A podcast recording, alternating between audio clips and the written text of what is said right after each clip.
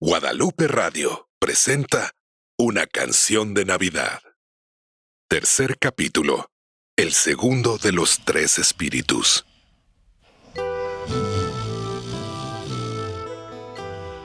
Scrooge se levantó con el más prodigioso ronquido. Uno pudiera decir que era tan colosal que hubiera levantado los muertos. Y quizás eso pasó.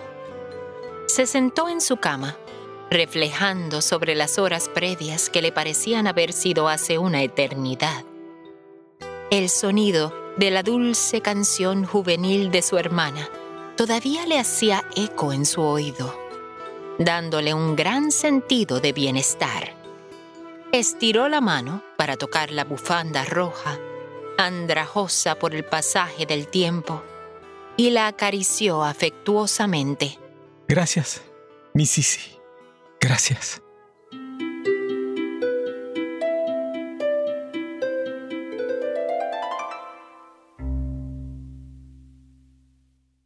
Tenía un sentimiento de profundo remordimiento, pero también de feliz satisfacción por lo que había presenciado.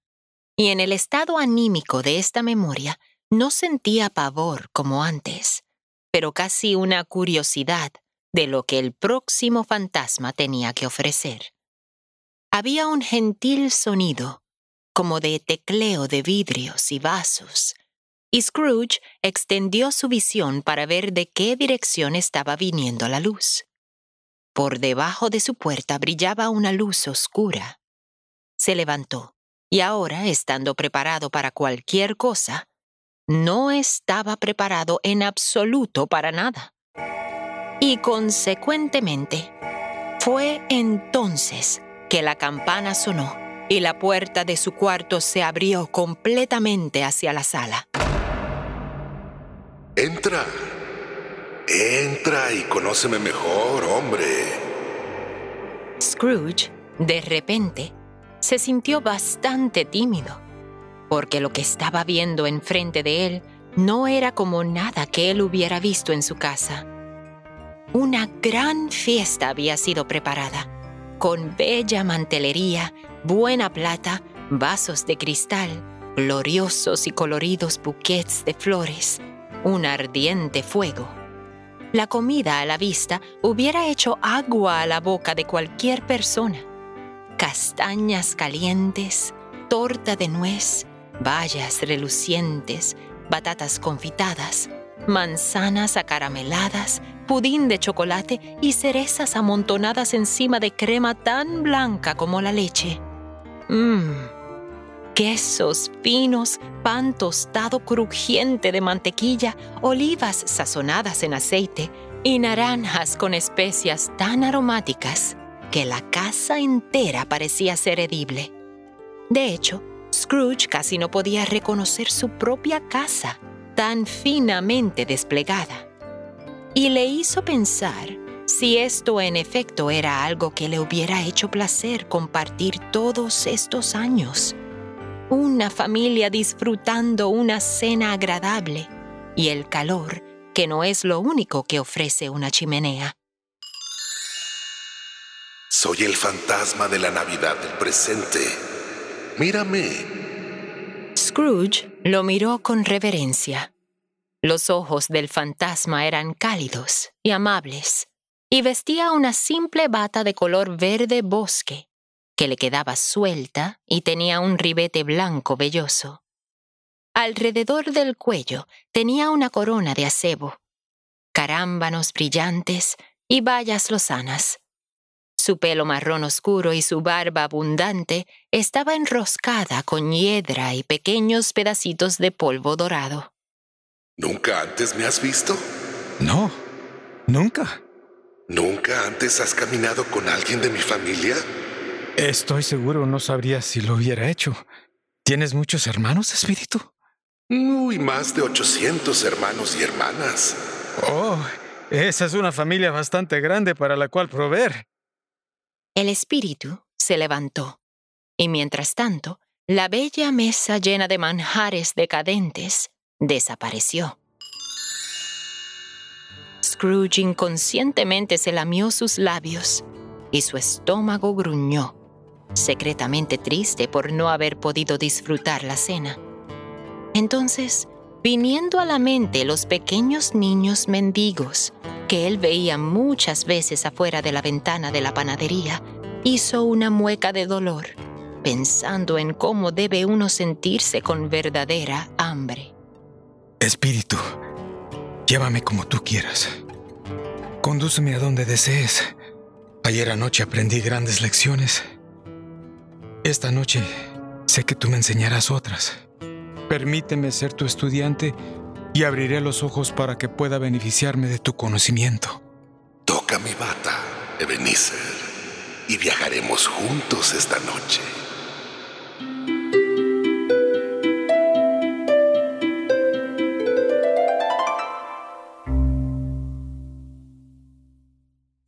Obedeció y se fueron volando por la calle.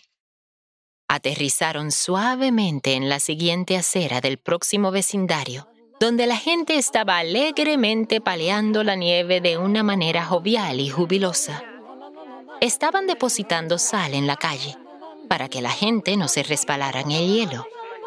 Habían vendedores ambulantes gritando vendiendo fardos de peras maduras y pirámides de manzanas agrupadas, cestas de nueces calientes y jarras de ponche de huevo.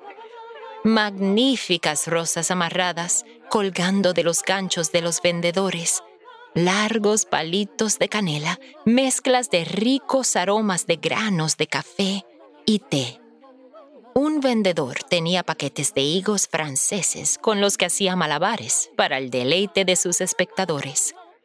Todo el mundo estaba de buen humor, aun con el concurrido retumbar del corre-corre. La gente pasaba por la acera con sonrisas y risas al toparse con una persona. Vengan, vengan, adultos a tomar su ponche, vengan. Y hay sabrosas golosinas. Higos, higos, frescos. ¿Qué clase de Navidad sin el pudín de higos? Higos, higos frescos. Cómprame un higo, señor. Ándele, higos. Mientras que Scrooge y el espíritu deambulaban, el espíritu ocasionalmente tocaba su antorcha. Scrooge observaba que cada vez que el espíritu hacía eso, parecía que estaba gentilmente convirtiendo algo en algo mejor. Una pareja comenzó a argumentar en el mercado.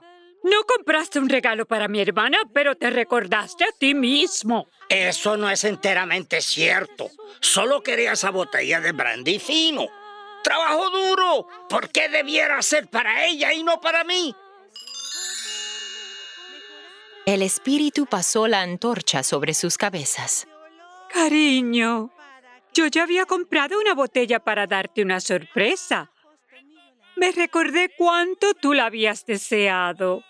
Yo aprecio y valoro todo lo que haces. Ay, mi amorcito, dejemos de discutir. Solo consiguen en la bodega algunas cerezas cubiertas de chocolate. A ella le encantará cualquier atención que le des.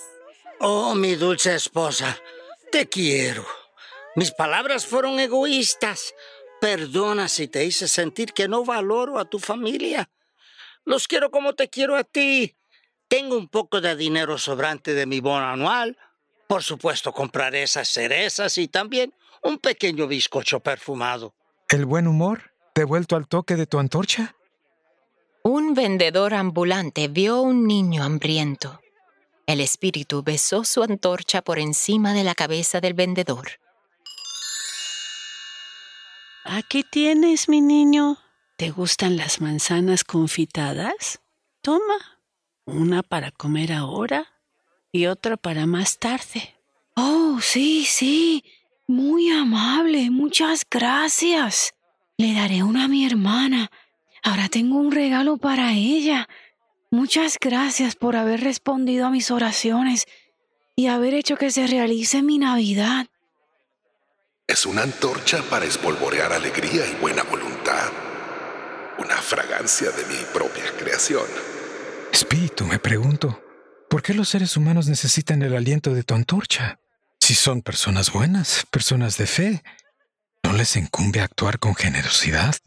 sin que tu magia los motive? El mundo en el que vivimos es complejo.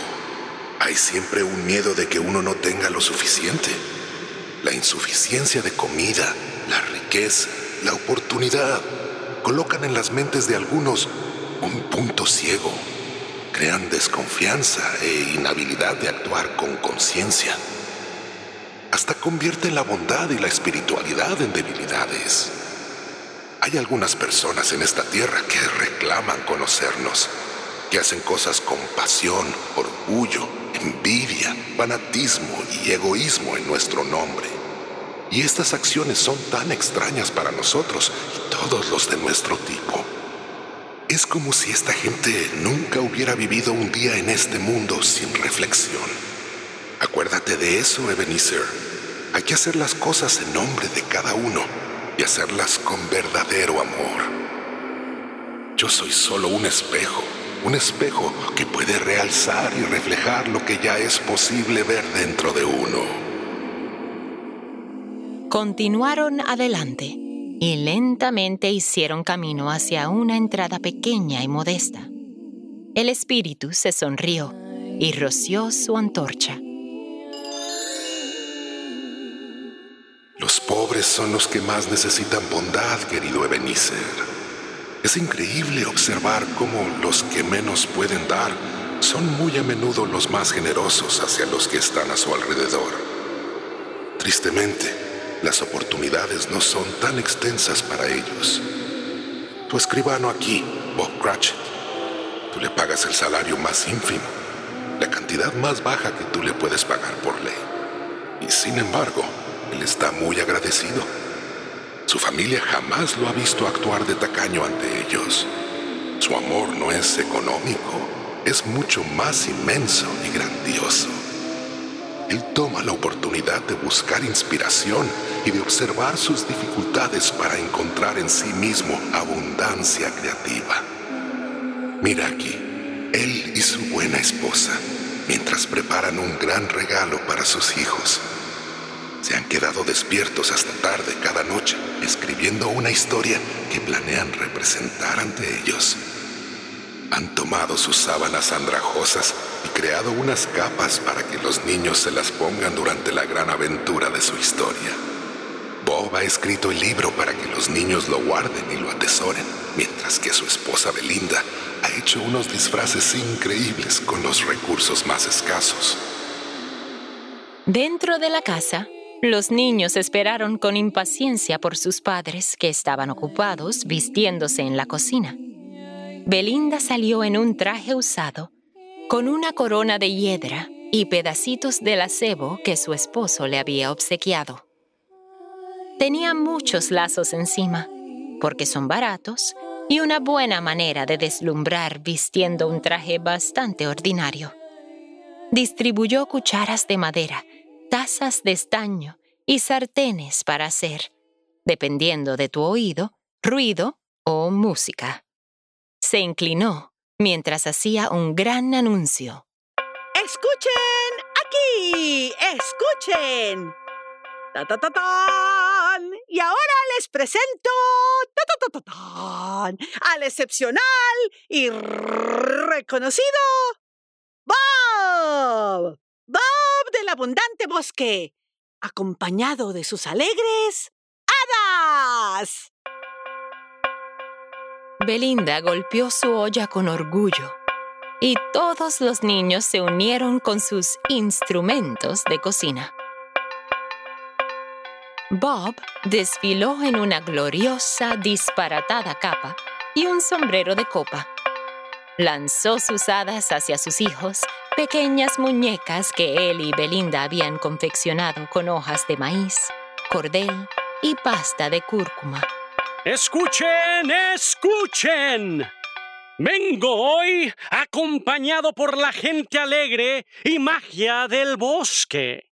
Ellos le tienen una historia que me pidan sea comunicada por medio de una canción. Así que les ruego que escuchen sus palabras, sabiendo, por supuesto, que la gran parte es en el tradicional lenguaje de las hadas. Vengan, niños, canten, canten conmigo. Los chicos, riéndose a carcajadas, desfilaron sus nuevos amiguitos de hoja de maíz. Bob se bajó para agarrar su hijo más pequeño y puso una pequeña capita alrededor del cuello de Tiny Tim. Lo montó sobre su espalda, ya que el chiquitín usaba una pequeña muleta y un armazón de hierro sostenía gran parte de su cuerpito. Ven, hijo mío. Necesito un audaz líder que se una a mí en este cuento de aventura épica. No te decepcionaré, papá. Encabezaremos un gran sueño. ¡Sí! ¡Magnífico, Tim!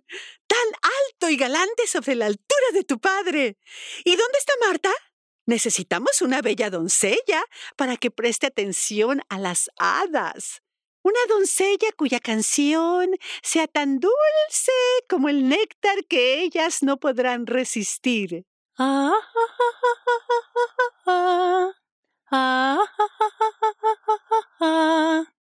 Su hija mayor se levantó, ruborizándose en su vestido raído, pero rápidamente envolviéndose en una encantadora capa adornada con pequeñas cintas púrpuras y una cinta más grande y vivaz en el cuello para mantener la capa en su lugar.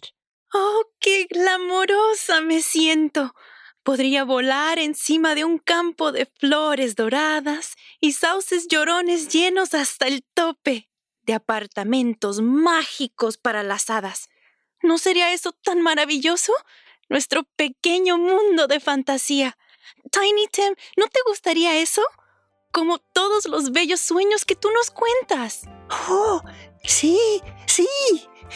Tuve uno justo ayer en la noche. Excepto, en vez de volar sobre sauces, volé sobre un magnífico río que se unía al mar. Parecía interminable, pero mis alas nunca se cansaron.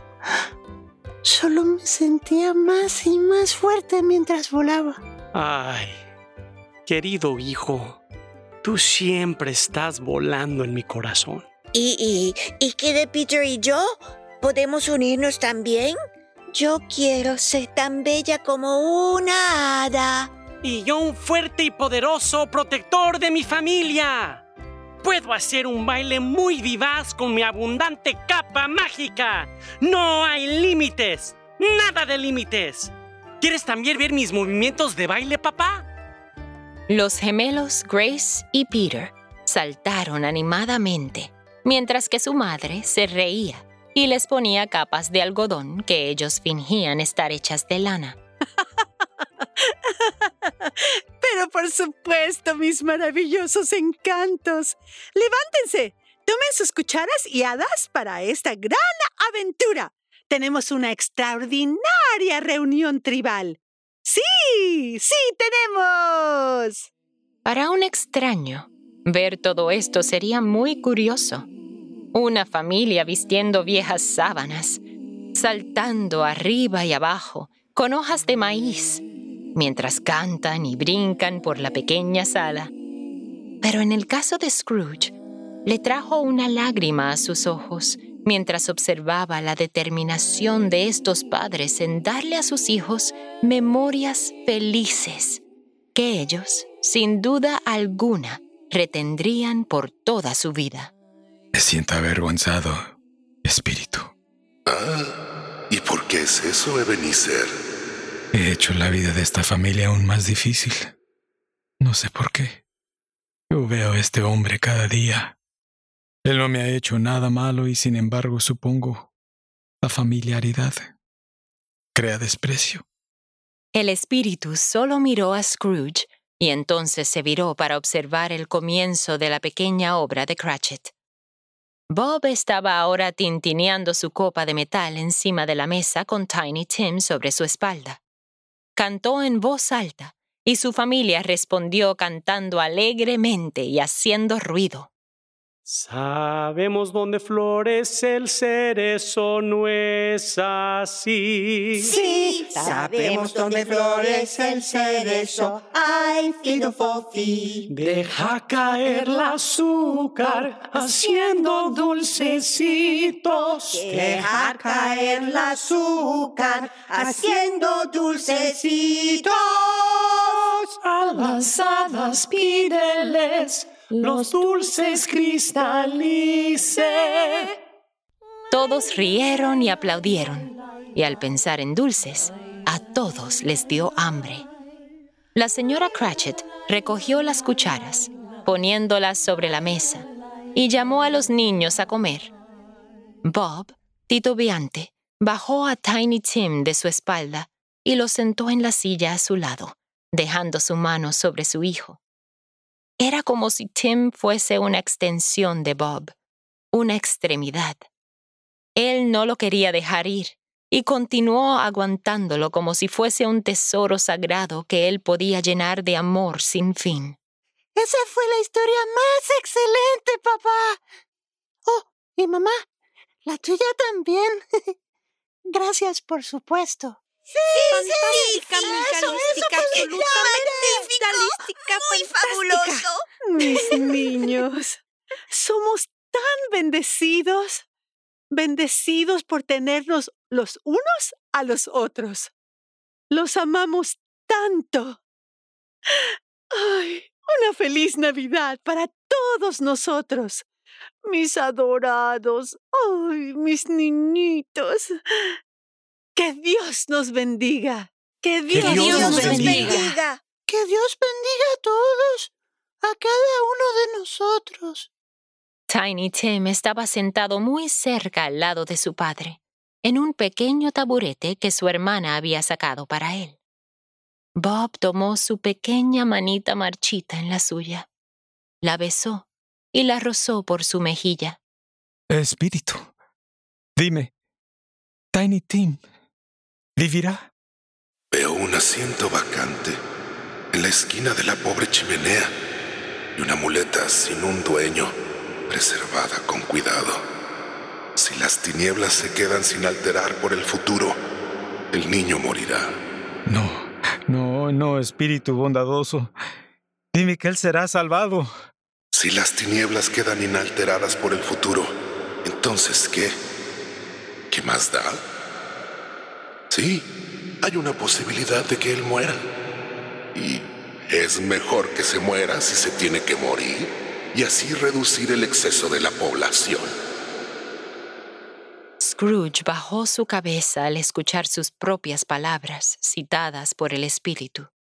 Estaba agobiado por el dolor y la contrición. Hombre, tienes la osadía de declarar quién debe morir y quién debe vivir. ¿Quién eres tú para saber estas cosas? Es posible que en los ojos del cielo tú eres más despreciable y menos digno de vivir que millones de personas como el hijo de este pobre hombre. Scrooge cayó de rodillas ante el Espíritu, temblando. En ese momento, escuchó su nombre. Señor Scrooge, aquí brindo al fundador de la fiesta. Fundador de la fiesta. Efectivamente. Quisiera que estuviese aquí para darle un pedacito de mi mente para que festeje. Le diría unas cuantas cosas para festejarlo. Y espero que tuviera buen apetito para tragárselas. Mi querida, los niños, es Navidad, un día de amor y de celebración, y honrarnos el uno al otro. No, no debiera ser que en el día de Navidad uno bebiera para la salud de tan odioso, tacaño, duro, insensible hombre como el señor Scrooge. Tú lo sabes, Robert. Tú lo sabes mejor que nadie. Ay, pobre querido que eres. Mi querida, amor, bondad y el espíritu de buena voluntad hacia todos es nuestro deseo. Como papá diría, estar solo, sin nadie que lo ame, es difícil. Tú sabes lo afortunados que somos en tenernos los unos a los otros. Deberíamos desear que ese calor amoroso le rodeara. Quizás es cruel porque está bien, bien triste y solo necesita que se le envíe aún más amor y bondad. Oh, bendecido sea tu corazón tierno. Por supuesto, por ti brindaré a su salud. Por ti, mi hijo querido. Que tenga larga vida, feliz Navidad y feliz Año Nuevo. Hmm. No tengo duda que él será muy, muy alegre en la fortaleza que él considera su casa. Salud, No había corazón en el brindis, porque la mera mención de su nombre echaba una sombra sobre la fiesta que no se disipó por un total de cinco minutos. Luego que pasó, estaban más contentos que antes por el alivio de que ya habían acabado con Scrooge, el funesto. Soy el ogro de la familia. Tienes una gran oportunidad de cambiar eso, Ebenezer. Ahora en camino para la próxima casa. Nuestro tiempo aquí ha terminado. Con un rápido girar de la capa, estaban en otra sala,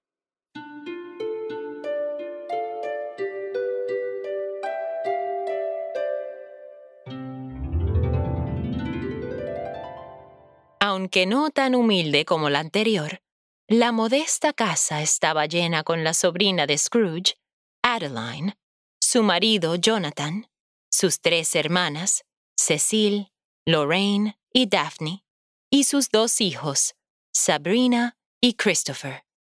Su sobrina les estaba comentando sobre su reunión previa en la oficina de Scrooge, hablando animadamente ante la chimenea.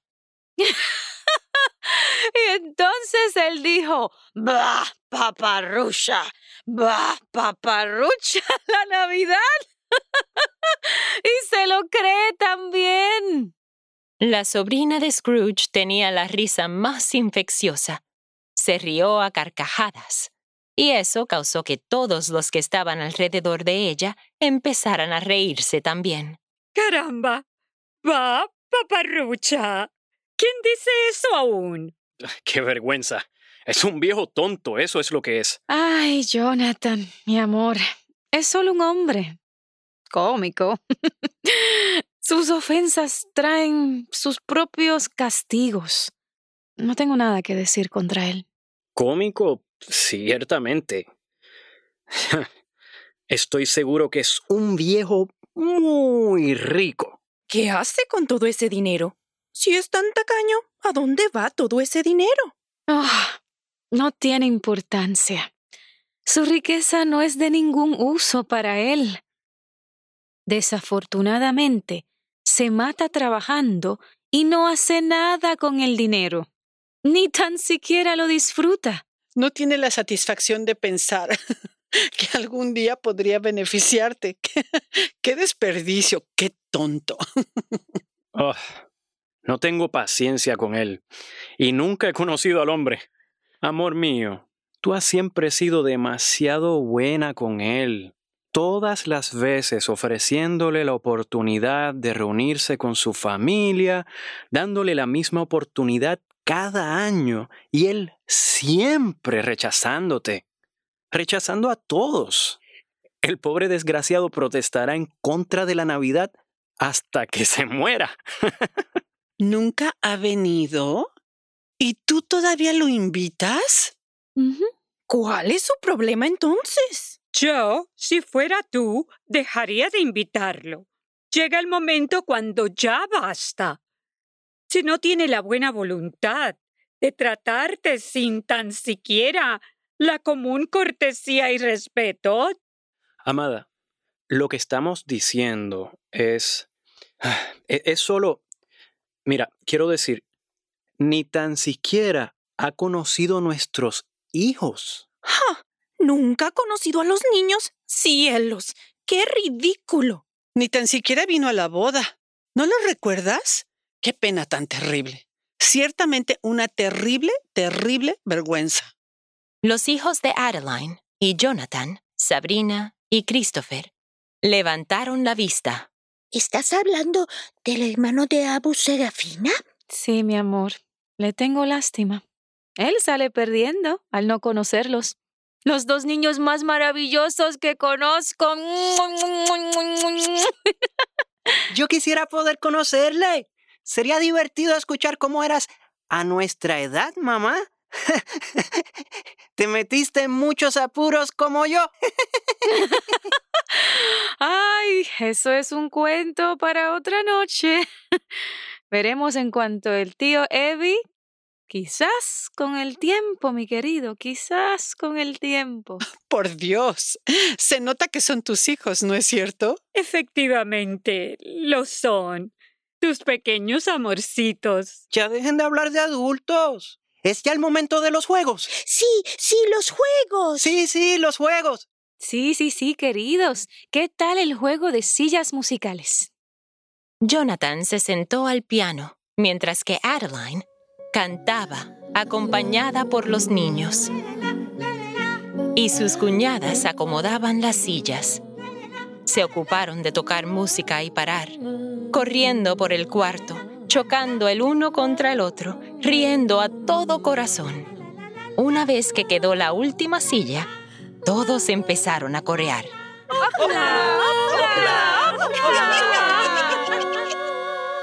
De acuerdo, ahora llegó el momento de Sino. Oh, este nuevo juego no lo conozco. El espíritu estaba muy contento de ver a Scrooge observando con tanto entusiasmo, juntando sus manos estrechamente, mientras que la familia comenzaba el juego con alegría jubilosa. Pues... ¿En qué estoy pensando? ¿En un lugar? No. ¿Es una cosa? No. ¿Es un animal? Sí, sí. ¿Es algo que vuela? No, no, no. ¿Es una gentil bestia? No, pero es bastante feroz. Hmm. ¿Vive en la ciudad? Camina por las calles. ¿Es un perro? ¡Uf, uf! no, es más grande que un perro. ¡Es un oso! No, tontita. Los osos no caminan por las calles. Es místico, como un hombre lobo. Oh, no. Es muy real, ciertamente. Debe ser uh, un buey. No, no estamos cerca de un bosque. ¿Es un gato rabioso? ¡Miau! Les dije que era mucho más grande. Y a veces pone mala cara ante la gente así, mira. mm, mm. ¡Ja! Ya lo tengo. Sé lo que es. Es tu tío. Scrooge.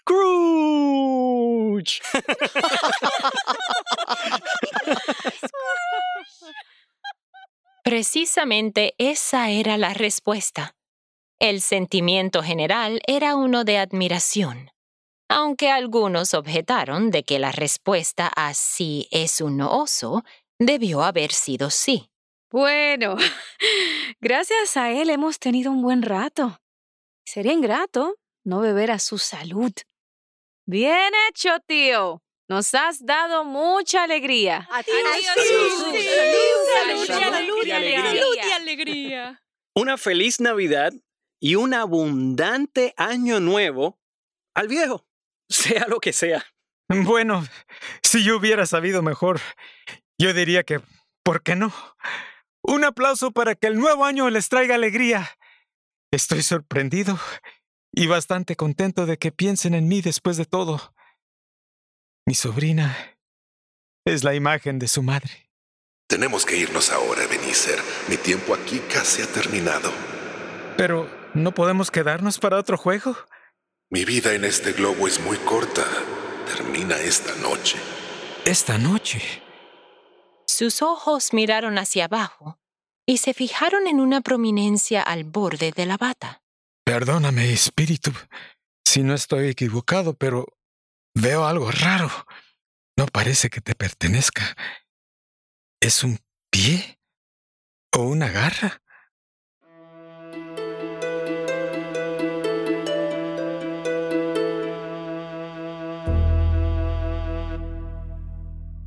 Podría ser una garra, aunque tiene piel. Mira esto. Y de los pliegues de su bata sacó dos niños, desdichosos, miedosos, horribles y miserables. Se arrodillaron a sus pies, agarraron la parte interna de su traje y lo miraron ferozmente. Scrooge se echó para atrás horrorizado. Comenzó a tragar sus palabras. Es, es espíritu, son. son tuyos. Pertenecen a la humanidad. Se agarran a mí pidiendo por sus padres. Este niño es la ignorancia. Esta niña es la falta. Ten cuidado de ambos y de todos los de su género. ¿No tienen refugio? ¿Ni salvación? Ay, Ebenezer, que no hay prisiones, no hay asilos para los pobres.